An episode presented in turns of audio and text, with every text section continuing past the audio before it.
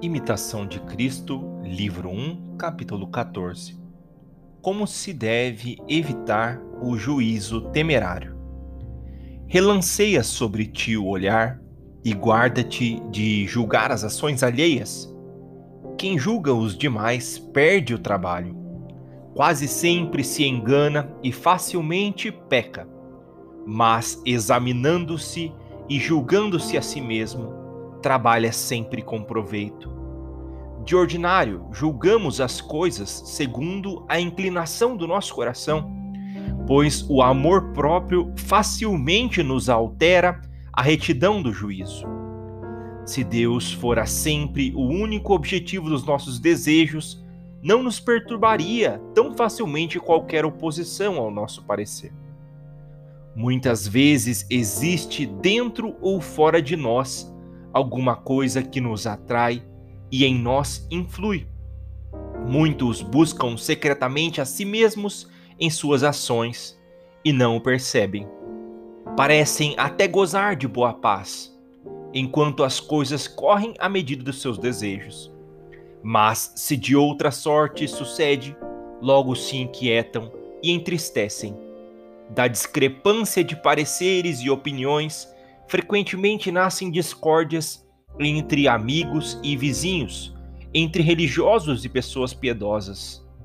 É custoso perder um costume inveterado, e ninguém renuncia de boa mente a seu modo de ver.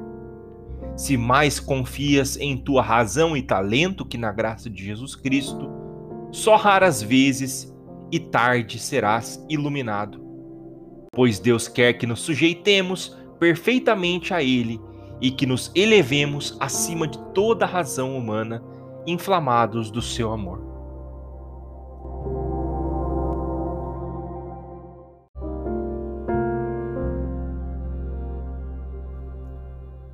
Nosso Senhor, mais uma vez nos apresentamos diante da vossa presença, reconhecendo a necessidade que temos de mudança, de sermos melhores de diante do vosso precioso sangue, da vossa paixão dolorosa, conformar a nossa vida à vossa vontade.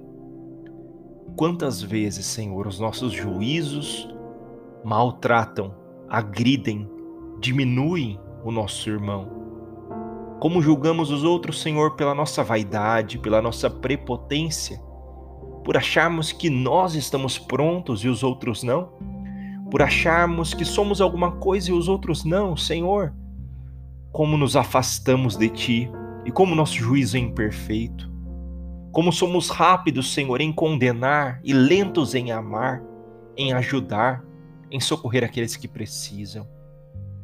Pelo vosso precioso sangue, Senhor, queremos ser redimidos e receber de Ti a vossa graça, a vossa misericórdia, a vossa iluminação para que aprendamos a falar muito menos e a amar muito mais.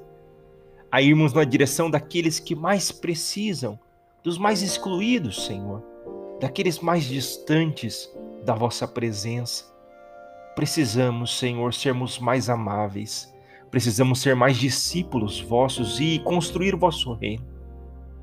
Por isso, acreditamos em Ti, nos fiamos nessas palavras que foram inspiração para tantos santos na história da vossa igreja.